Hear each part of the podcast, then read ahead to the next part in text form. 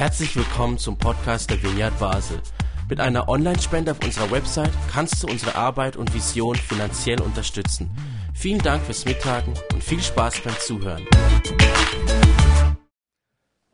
Hallo zusammen, hört ihr mich?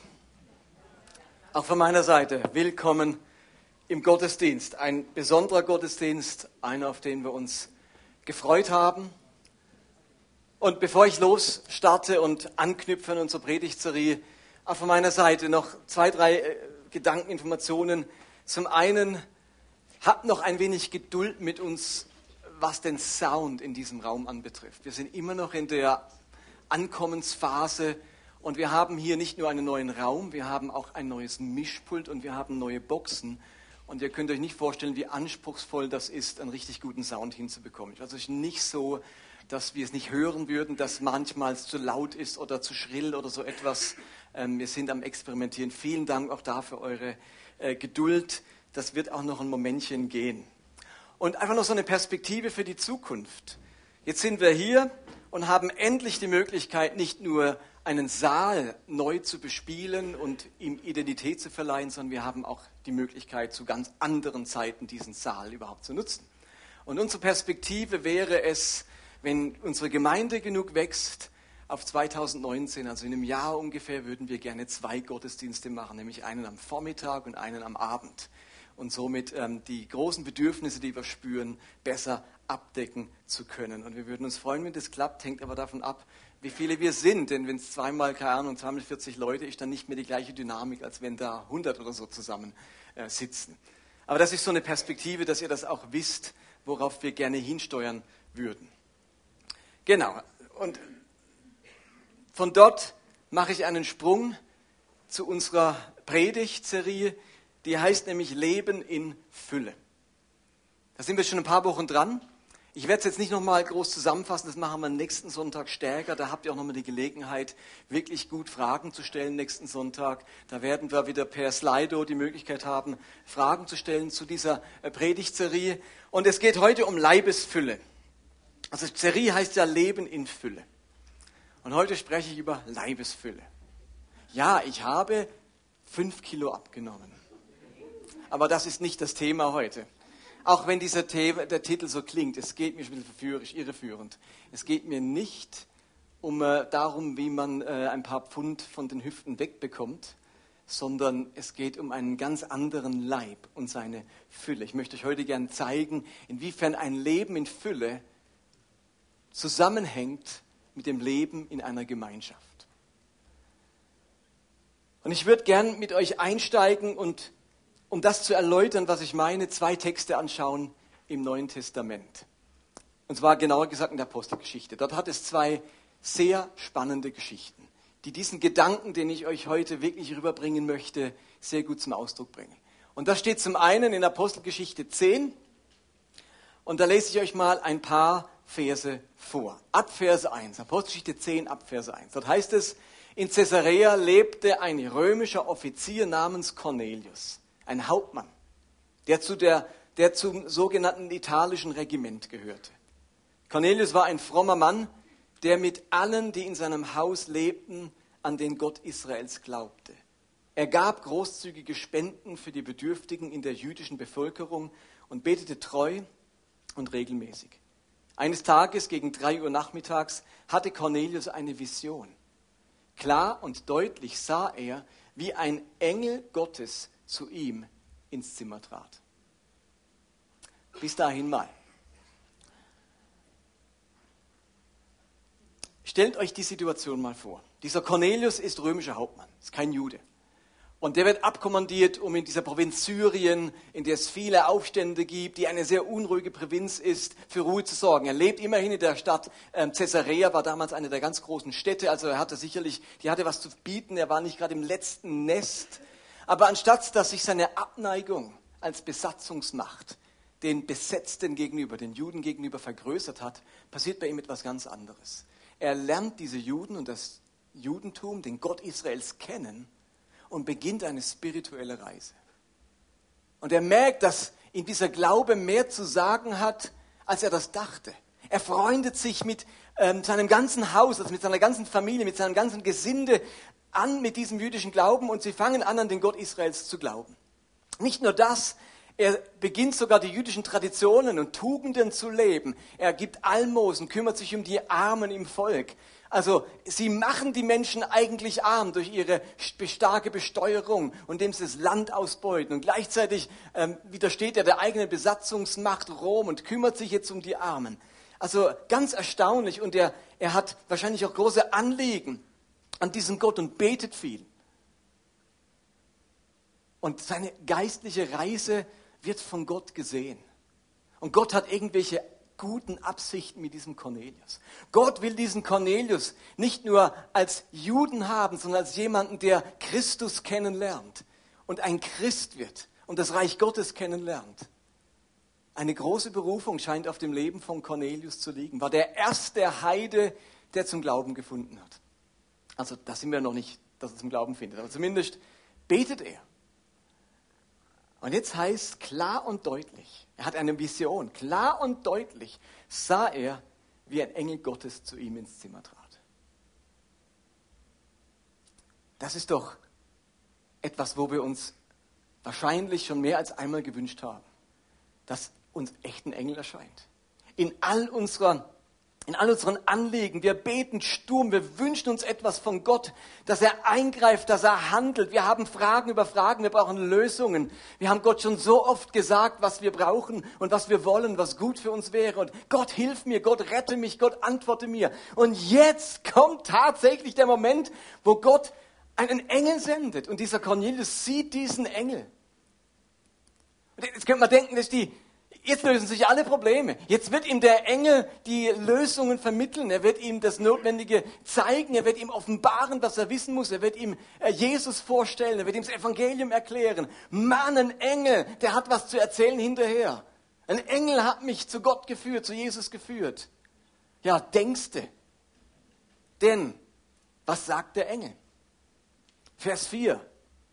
Der Engel spricht jetzt zu dem Cornelius und sagt, Gott hat deine Gebete gehört und hat gesehen, wie viel Gutes du den Armen tust. Darum schicke jetzt einige Männer nach Joppe zu einem gewissen Simon mit dem Beinamen Petrus und bitte ihn zu dir zu kommen. Er ist bei einem Gerber zu Gast, der ebenfalls Simon heißt und dessen Haus direkt am Meer liegt. Das war's. Und dann macht der Cornelius das zum Glück. Er reagiert, sendet seine Bediensteten, vielleicht ein paar Soldaten nach Joppe. Sie finden dieses Haus des Simon, finden den anderen Simon Petrus und sagen, du, du musst kommen. Ein Englisch erschienen. Und dann kommt dieser Simon, geht nach Vorbereitung Gottes in das Haus eines Heiden, was ihm eigentlich verboten war, und erklärt ihm das Evangelium, erklärt ihm, wozu Jesus gekommen ist, erklärt ihm die guten Absichten Gottes mit seinem Leben, erklärt ihm, wie der Feind besiegt ist. Dieser Cornelius bekehrt sich. Sein ganzes Haus öffnen ihr Leben für Christus. Äh, Petrus betet, der Heilige Geist fällt, die werden erfüllt mit dem Heiligen Geist. Was hat man noch nie erlebt, dass Heiden mit dem Heiligen Geist erfüllt werden. Die fangen an, in neuen Sprachen zu reden können, Weissagen. Etwas ganz Erstaunliches passiert. Aber habt ihr euch schon mal überlegt, warum der Engel das nicht alles gemacht hat? Warum schickt Gott einen Engel, der zu nichts anderem Nütze ist, als ein GPS für Cornelius zu sein? Das Einzige, was der Engel macht, ist, schick nach Joppe in das Haus, dort am Strand, da wohnt ein Simon, Hausnummer so und so viel, da steht Simon drauf und dann suchst du einen anderen Simon. Ein Engel erscheint, endlich erscheint der Engel, für den er so, oder für diese Antworten, wo er so lange gebetet hat. Es kommt der Engel. Und der Engel erklärt ihm gerade gar nichts über das Evangelium. Er erklärt ihm gerade gar nichts von Jesus. Er, er, offenbart seinem Haus nicht die Herrlichkeit des Evangeliums und, und was das Reich Gottes zu bedeuten hat und wie der Feind besiegt wurde. Das sagt alle gar nichts der Engel. Sondern er soll einen Petrus holen. Und dann geschieht all das, was dieser Cornelius und sein Haus braucht. Alle Offenbarung, alle Erkenntnis, Heilig, Fülle des Heiligen Geistes, all das, was sein Suchen zur Erfüllung bringt, geschieht nicht durch den Engel, sondern durch Petrus. Stellt euch vor, euch wird ein Engel erscheinen. Und ihr habt riesige Fragen. Riesige Fragen. Liegt Gott damit schon so lange in den Ohren? jetzt erscheint euch echt ein Engel zu Hause. Und alles, was er zu euch sagt, ist, geh ins Royal zu Martin ins Büro. Ich würde denken, ich habe nicht richtig gehört, hallo Engel, hast du noch eine dümmere Idee auf Lager? Jetzt erscheinst du mir und ich soll ins Büro zu Martin gehen. Hallo? Wie wär's, Engel, wenn du mir alles erklärst, was meine Nöte sind, wenn du mir deine Weisheit kundtust? Ich meine, du mal hier, Engel. Könntest du einen Moment bleiben? Aber genauso ist es Cornelius ergangen. Da kommt der Engel und das Einzige, was der zu tun hat, ist ihm zu sagen, schick nach Petrus. Und jetzt erklärt ihm ein fremder, ein für ihn wildfremder Mensch, erklärt ihm das Evangelium. Gott geht das nicht effizienter? Eine andere Geschichte, ein Kapitel davor.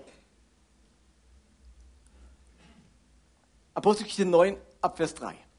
Auf dem Weg nach Damaskus, kurz vor der Stadt, umstrahlte Saulus plötzlich ein Licht vom Himmel. Er stürzte zu Boden und hörte eine Stimme. Saul, Saul, warum verfolgst du mich? Wer bist du, Herr? fragte Saulus. Die Stimme sagte, ich bin Jesus, den du verfolgst. Aber nun steh auf und geh in die Stadt, dort wirst du erfahren, was du tun sollst. Ganz ähnliche Situation. Saulus wütet gegen das Christentum, er wütet gegen diesen gestorbenen Rabbi Jesus, von dem viele sagen, er wäre der Messias. Das kann er nicht mehr hören. Dagegen muss man was tun. Diese Religion macht unser ganzes Judentum kaputt. Und er stürmt nach Damaskus, um dort alle Christen gefangen zu nehmen. Und jetzt erscheint ihm Jesus leibhaftig, persönlich auf dem Weg nach Damaskus.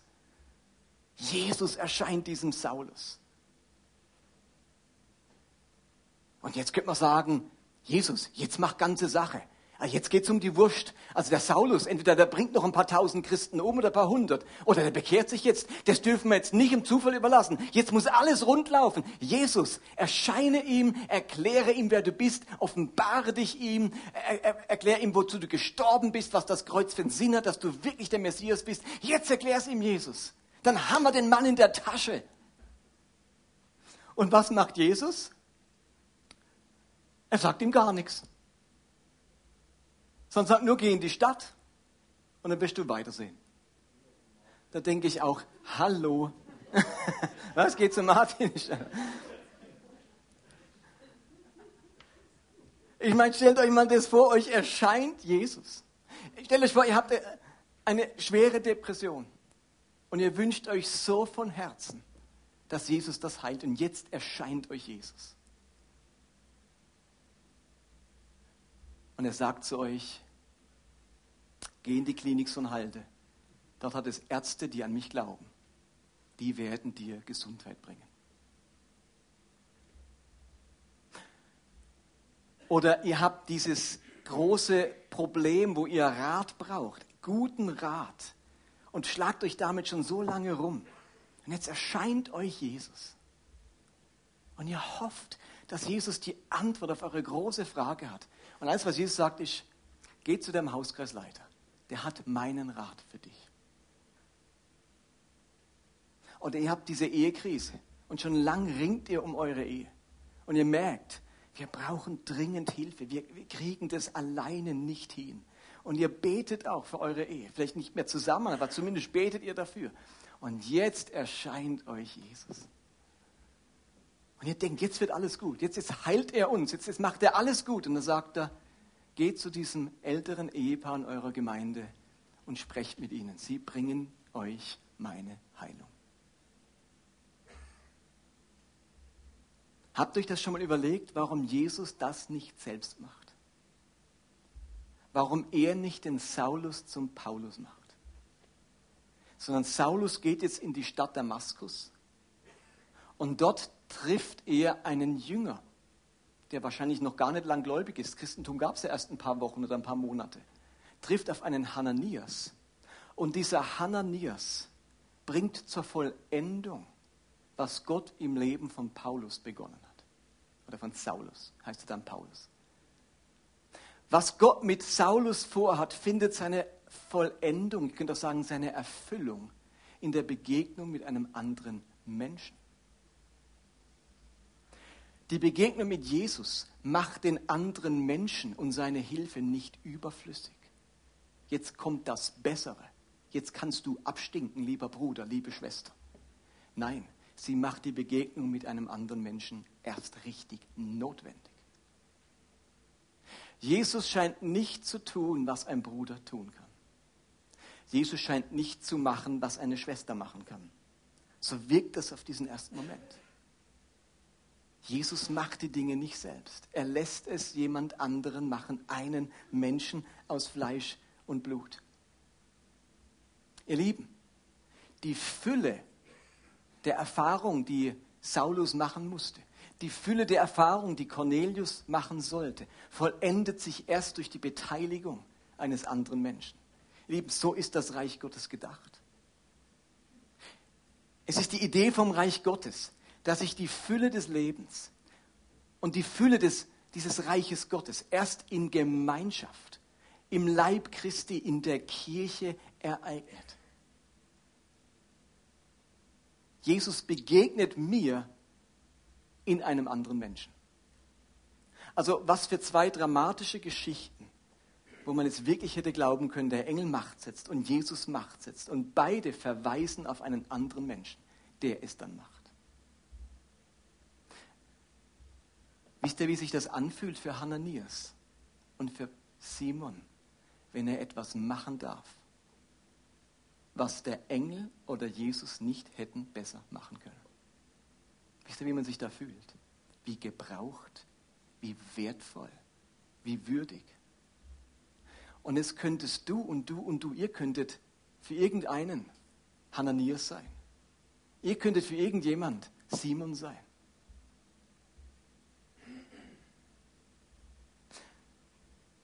Manche würden sich doch denken, das kann nur Jesus. Und dann bringt es dieser Jesus fertig zu sagen, ich, jetzt zeige ich euch mal was. Für alle Zeiten der Kirchengeschichte. Bei diesem Saulus könnte man wirklich meinen, das kann nur Jesus. Aber wisst ihr was? Es braucht nicht nur Jesus. Ich mache auch etwas. Also ich habe auf alle Fälle Saulus Aufmerksamkeit gewonnen, durch dies, dass ich ihm erschienen bin. Aber zur Vollendung bringt es Hananias. Das ist ein ganz, ganz wichtiges geistliches Prinzip. Der wird ja dann blind, der Saulus, bei dieser Begegnung. Es hätte doch Jesus ihn heilen können von der Blindheit. Nein, es ist der Hananias, der zu Paulus, Saulus kommt, ihm die Hände auflegt und in dem Moment wird dieser Saulus geheilt. Natürlich hat ihn Jesus geheilt. Ist uns völlig klar. Natürlich heilt, befreit, rettet Jesus, macht alles Jesus. Aber es ist ein Unterschied, ob er das durch einen Engel oder unmittelbar macht oder eben durch einen Saulus äh, Entschuldigung, einen Hananias oder einen Simon, Petrus. Das ist ein großer Unterschied. Dahinter steckt die Idee, dass Christen und die Gemeinschaft so etwas ist wie ein Körper. Und das Bild habt ihr schon oft gelesen in der Bibel. Seine Analogie ist irgendwie auch sofort schlüssig. Die Idee ist, da gibt es einen Kopf des Ganzen, heute wird man vielleicht sagen, das Gehirn, die Schaltzentrale, das ist nämlich Jesus. Und dann gibt es einen Körper. Und dieser Körper besteht aus unterschiedlichen Körperteilen. Lesen wir gleich eine Bibelstelle dazu. Aber Paulus ist ganz in dem Gedanken drin. Er hat es ja auch so erlebt. Jesus wirkt an ihm durch Hananias. Und jetzt kann er der Gemeinde in Ephesus etwas ganz Spannendes schreiben. Er schreibt in Epheser, im Epheserbrief Kapitel 1 ab Vers 15, das ist auch der Grund, warum ich nicht aufhöre, für euch zu danken, nachdem, ihr von, nachdem ich von eurem Glauben an den Herrn Jesus und von eurer Liebe zu allen Heiligen gehört habe. Jesus gebe euren Herzen erleuchtete Augen, damit ihr erkennt, wie überwältigend groß die Kraft ist, die in uns Gläubigen wirkt. Habt ihr gehört das? Wie überwältigend groß die Kraft ist, die in uns Gläubigen wirkt. Das hat der Paulus erlebt. Die Kraft, die nur zu messen ist an der gewaltigen Macht, die er an, an Christus wirken ließ, als er ihn von den Toten auferweckte. Gott hat ihm alles zu Füßen gelegt, diesem Jesus. Er hat ihn, der über alles herrscht, auch der Gemeinde zum Haupt, zum Kopf, zum Hirn gegeben. Und jetzt kommt's. Der Gemeinde, die sein Leib ist und seine Fülle repräsentiert. Die Fülle dessen, der das All und alles erfüllt. Zuerst redet Paulus hier mal vom Potenzial der Gemeinde.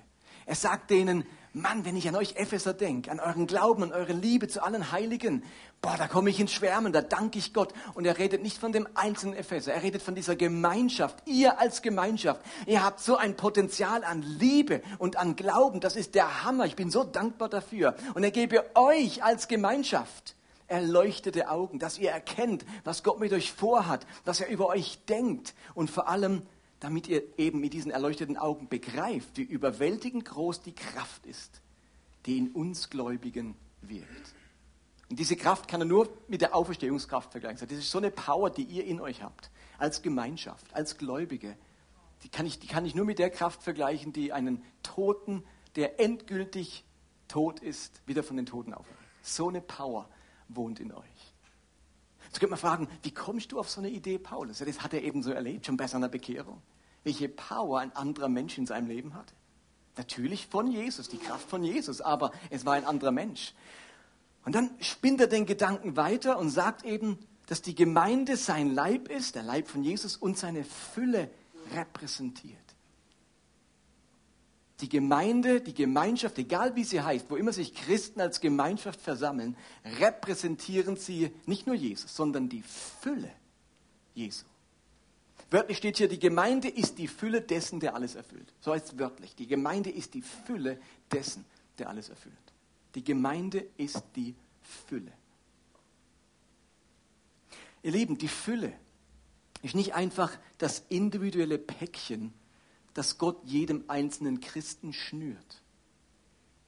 Fülle ist vielmehr das Ergebnis eines Lebens, das sich im Rahmen eines Miteinanders, einer tiefen Verbundenheit, einer Gemeinschaft abspielt, die sich als Leib, als Körper Christi versteht, mit seinen vielen einzelnen Körperteilen. Also kommt danach erkläre ich es gut genug, dass ihr es versteht? Also ich finde, wir müssten mal laut alle wow schreien. Das dürft ihr gerne. Man könnte auch Amen sagen. Nicht das hebräische Wow heißt auf hebräisch Amen.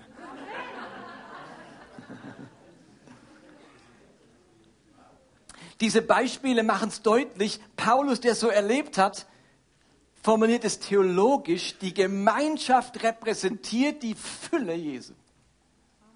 Und dann kommt dieser Text im Korintherbrief, den wir wahrscheinlich äh, kennen, wo der menschliche Körper beschrieben wird. Da heißt es denn, der menschliche Körper ist eine Einheit und besteht auch aus vielen Teilen. Aber all die vielen Teilen des Körpers bilden zusammen den einen Organismus. So ist es auch mit Christus.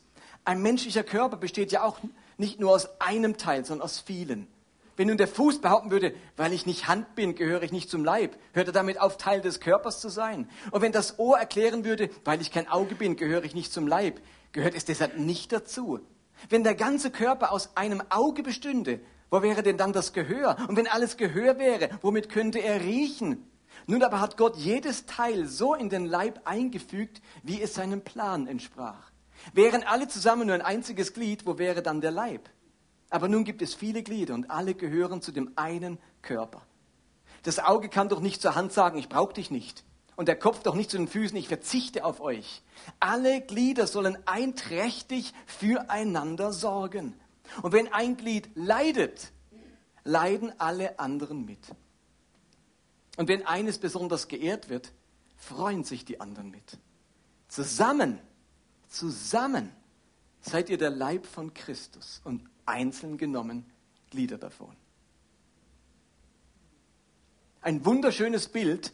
Sie hätten ja so viele Bilder gebrauchen können für die Gemeinde. Aber das Bild, das immer wieder kommt, bei Petrus, bei Paulus, in den Paulusbriefen, ist das Bild vom Körper. Und seine Analogie ist sehr schlüssig. Den Reichtum eines Körpers macht ja die Gesamtheit des Körpers aus. Also, dass man dich schön findet, hängt damit zusammen, dass du eben Augen im Kopf hast und eine Nase und ein Gesicht und Körper und nicht nur Rumpf bist. Wenn da nur zwei Füße rumlaufen, wird man sagen, jo, das ist jetzt, ähm, sieht es nicht so nach Mensch aus. Die Schönheit machen die Haare auf dem Kopf aus. Oh, jetzt habe ich was Falsches gesagt. Oh, Entschuldigung. nein, nein, das. Bei den Haaren dürfen wir zu Recht sagen, euch brauchen wir nicht, Daniel. Wow. Aber ansonsten macht dieses Bild so viel Sinn. Die Verschiedenartigkeit, die zusammenkommt in einem Miteinander oder hier in einem Körper und den Reichtum dieses Körpers ausmacht. Da braucht einer den anderen. Da macht einer in meinem Leben etwas, wo Christus durch mich tut. Also Christus will an mir handeln. Und die Beispiele und auch diese Texte zeigen uns, Christus macht es nicht individualistisch. Im Sinne von an allen anderen vorbei, weißt ich und du. Und es ist heute so ausgeprägt, der menschliche heutige Individualismus. Ich und der Herr Jesus, das genügt. Ich und der Herr Jesus. Und dann ist Jesus in der Pflicht, mir alles unmittelbar zu schenken, was ich brauche, mir alles einzugeben, alles an mir zu tun, was notwendig ist, an, am Leib vorbei. Im Sinne von, Jesus, du weißt, ich habe mich vor einigen Jahren entschieden, unabhängig vom Leib zu existieren. Ich laufe jetzt hier als Hand durch die Gegend. Ähm, ich renne mir dauernd den Schädel an, denn es fehlt mir das Auge. Aber wärst du mein Auge? Wärst du mein Fuß? Jesus, wärst du mein Gehör? Ich will deine Stimme hören. Ich möchte was lernen, Jesus, aber ich bin nur Hand äh, und ich höre so schlecht als Hand. Wärst du mein Ohr? Genauso läuft es in ganz vielen Orten. Wärst du mein Auge, wärst du mein Ohr, Jesus. Und Jesus sagt, so war es nicht gedacht. Ich bin nicht Ohren, ich bin nicht Auge, ich bin Kopf. Ich koordiniere das Ganze. Aber du brauchst ein Auge neben dir. Du brauchst ein Ohr neben dir. Und weißt du was? Dich als Hand brauchen ganz viele. Du fehlst. Die Fülle erleben wir in diesem Miteinander. Ihr Lieben, an diesem Punkt stellt das biblische Zeugnis die größte Herausforderung an den postmodernen Individualismus dar, der uns allen so vertraut ist und nahe liegt. Und gerade jetzt, ich schaue in Richtung David, hören zu Hause vielleicht ganz viele, nicht gerade jetzt, ähm, sondern jetzt, wenn ich sage, ähm, vielleicht in der Woche, hören ganz viele diesen Podcast an, die Predigt als Podcast, weil sie nicht Teil einer christlichen Gemeinschaft oder einer Kirche sind. Und vielleicht hast du gute Gründe, nicht mehr in die Gemeinde zu gehen, schwere Enttäuschungen erlebt und Frustrationen. Vielleicht war die Kirche nichtssagend und langweilig und man konnte nicht erkennen, wozu man diese Hand und dieses Ohr braucht. Aber es bleibt dabei, das biblische Bild vom Leib Christi ist die größte Herausforderung an den modernen Individualismus. Und jeder Zuhörer, der sich außerhalb einer konkreten christlichen Gemeinschaft befindet, muss sich echt die Frage stellen, wie er dieses Lebenskonzept angesichts solcher Texte und solcher Geschichten rechtfertigen möchte. Und ich habe das schon mal betont und sage es immer wieder. Der christliche Glaube ist zutiefst persönlich, aber nicht privat. Glaube ist persönlich, aber nicht privat. Glaube ist zutiefst etwas wo meine eigene Seele anbetrifft. Aber er ist deswegen noch lang keine Privatsache. Ich und der Herr Jesus, das muss genügen. Und in Römer 12 schreibt Paulus in ganz ähnlicher Analogie, es ist wie bei unserem Körper.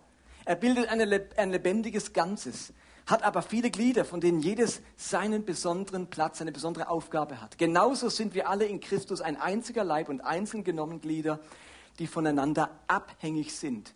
Die Fülle des Lebens kommt erst durch unser Leben in Gemeinschaft zustande. Ihr Lieben, die persönliche Erfüllung unseres Lebens braucht die Ergänzung durch die Fülle in der Gemeinschaft. In anderen Worten, ohne Kirche, ohne Gemeinschaft können wir nie bei der Fülle des Lebens landen, die Gott uns allen schenken möchte. Wir müssen gar nicht über Leben in Fülle sprechen, wenn das nicht ein Aspekt des Ganzen ist. Und ich möchte gern schließen mit drei Gedanken, drei kurzen Gedanken in Bezug auf, diese, auf dieses Miteinander. Das erste ist, ich wünsche uns, dass wir den Reichtum des anderen entdecken. Also versteht ihr, mir fällt es so viel einfacher, die Ecken und Kanten des anderen wahrzunehmen, als das, was toll und schön an ihm ist. Also da muss ich gar nicht lang suchen, bis mir auffällt, auffällt, was bei dem nicht in Ordnung ist. Da muss ich nicht zweimal hinschauen.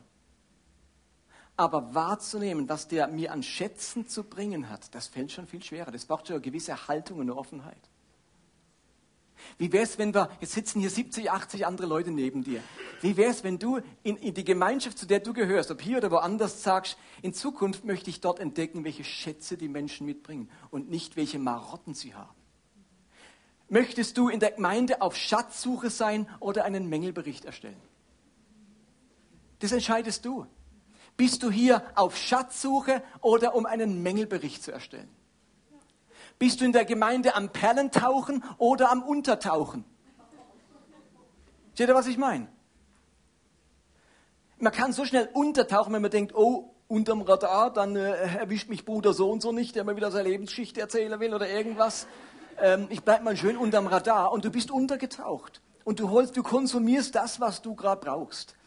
Wie wär's, wenn du nach Perlen tauchst? Was ist denn im Bruder so und so auch Kostbares?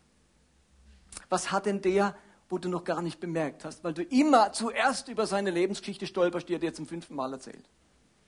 Wie wär's, wenn es dahinter, wenn du die Schale öffnest, die Auster, das Austernfleisch würgst und dann, oh, und dann stoße ich auf die Perle?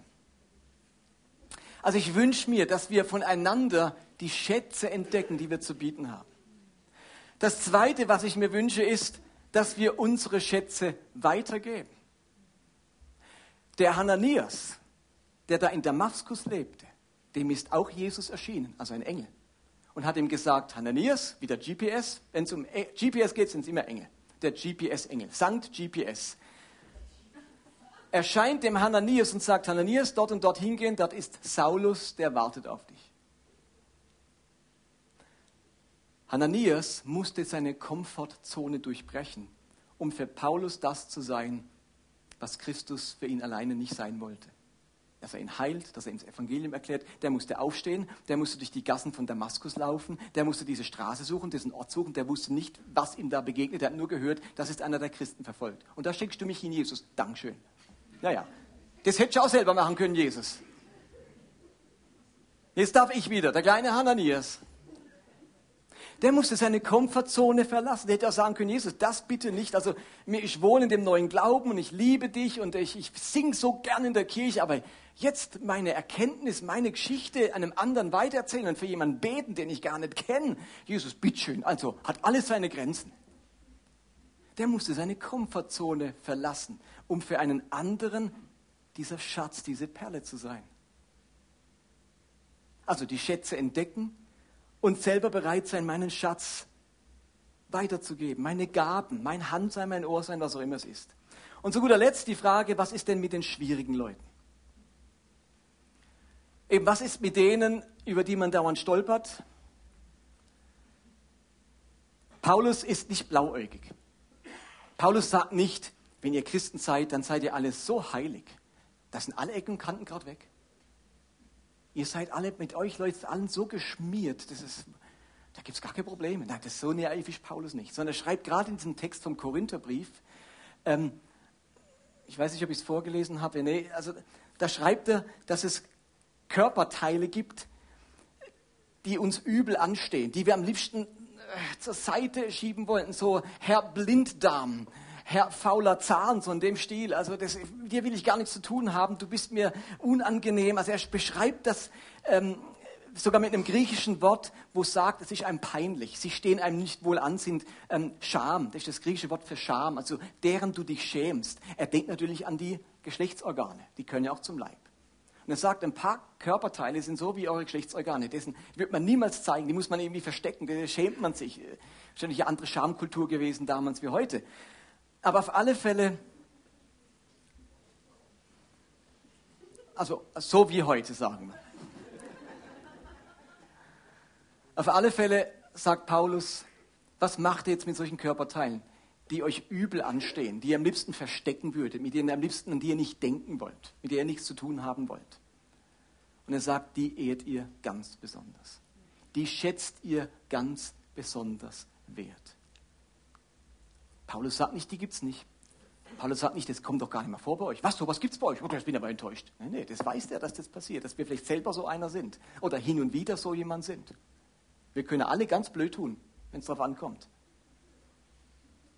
Und in dem Moment sagt Paulus, da tragt ihr einander. Da ist euer Leid euer gemeinsames Leid, eure Freude euer Leid, eure Freude eine gemeinsame Freude. Und ihr müsst lernen, als Gegengesellschaft, zu einer immer das niedrige, das schlechte, verachtende Gesellschaft, eine Gegengesellschaft zu sein, die den Wert dessen erkennt, was andere schon lange nicht mehr sehen können.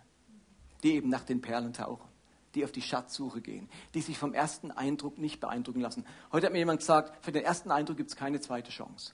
Das stimmt, aber wisst ihr was? Bei uns hat jeder eine zweite Chance, trotz erstem Eindruck. Und das ist eine Gegenkultur, die wir leben wollen, auch als Vineyard Basel. Und meine Erfahrungen in den letzten 35 Jahren als Christ sagen mir, ja, ich bin schrägen Typen begegnet. Mit vielen Ecken und Kanten. Aber wisst ihr, dass die Menschen, die für mich geschenkt wurden, durch die ich mich beschenkt gefühlt habe, die die Fülle in meinem Leben weiter verwirklicht haben, so viel mehr waren. So die überwiegende Mehrheit sind die, die Fülle in mein Leben bringen. Und dann tragen wir alle miteinander die, die es gerade nicht tun und die gerade schräg sind. Denn morgen sind es vielleicht wir. Und dann sind wir froh, dass wir in dieser Gemeinschaft trotzdem wertgeschätzt werden. Wenn wir jetzt in eine Zeit von der Anbetung gehen, dann dürfen wir genau das, wovon ich gesprochen habe, erleben. Wir haben nämlich einen Gottesdienst mit vielen Stationen. Es hat da hinten einen Abendmahlstisch. Dort hat es einen Tisch, wo man Segens- und Dankeskarten schreiben kann. Oben hat es ein Kreuz, wo man hinkommen kann und Dinge ablegen kann vor Jesus. Vorne dran hat es einen Ort, wo man ähm, gesalbt wird von jemandem für das, wo man sich einen Durchbruch in seinem Leben wünscht, eine Berufung in seinem Leben wünscht. Im Foyer draußen hat es zwei Stationen, wo Menschen hören vom Himmel machen. Sie hören für mich von Gott. Sie sind jetzt Ohr für mich, weil ich selbst kein Ohr bin vielleicht. Also alle Ohren sind jetzt draußen. Ähm, Nein, stimmt gar nicht. Halt, Augenblick. Ja doch, können wir so sagen. Gleichzeitig ähm, äh, sperren wir auch unsere menschlichen Ohren auf, um gut hinzuhören, was Gott äh, durch sie uns sagen möchte. Uns hat eine Station, wo man für sich beten lassen kann, vor allem auch wenn man krank ist, wenn man einen Zerbruch erlebt hat, wenn man Heilung erfahren will. Und jetzt erwarten wir etwas. Wir erwarten, dass an all diesen Orten Jesus an mir handelt, durch einen Bruder und durch eine Schwester. Wisst ihr, dass Jesus unglaublich Freude daran hat, genau so zu handeln? Das ist so seine Lieblingsbeschäftigung. Zu erscheinen sagen, hier bin ich. Und jetzt gehe ich zu dem. Der macht den Rest. Lasst uns erwarten, dass an diesen Orten Jesus wirklich an uns handelt, weil er in uns allen wohnt, weil eine unglaubliche Kraft in uns wohnt. Und wir jetzt die Fülle, eine Erfüllung unseres Lebens durch den anderen erleben dürfen wünsche uns ganz viel Segensmomente in den kommenden 40 Minuten. 30 bis 40 Minuten. Ich bete noch, lasst uns aufstehen. Und wir singen das erste Lied noch ein paar Minuten zusammen und dann dürft ihr los zu den verschiedenen Stationen. Wir haben mal nur die Tür offen gelassen, damit da das Schlagzeug nicht so rauslärmt, denn draußen wird er dann gebetet.